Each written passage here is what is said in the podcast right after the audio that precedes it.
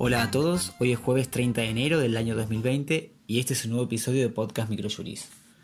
Como venimos recordando durante este mes, al encontrarnos en feria judicial, no comentaremos jurisprudencia, pero sí estamos comentando doctrinas de trascendencia publicadas el año pasado y comentamos las novedades legislativas actuales. Comenzamos con legislación. La Secretaría de Comercio Interior, mediante la resolución número 13 del año 2020, elevó el monto con el que se sanciona a las empresas.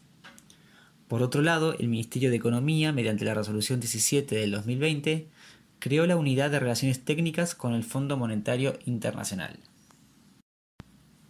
Para la sección de doctrina presentamos el escrito denominado Las condiciones obstétricas y neonatales deben cumplirse, resolución número 670 del 2019 de la Secretaría de Gobierno de Salud. Este artículo fue realizado por Juan Eleta y en el mismo se analizan las condiciones obstétricas y neonatales esenciales sus antecedentes normativos y la adhesión de las provincias y Cava a tal norma.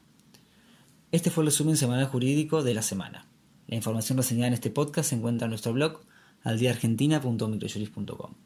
Si quiere conocer sobre nuestros servicios o planes de suscripción, se pueden comunicar de 9 a 18 horas a nuestro número de WhatsApp 15 22 60 2006.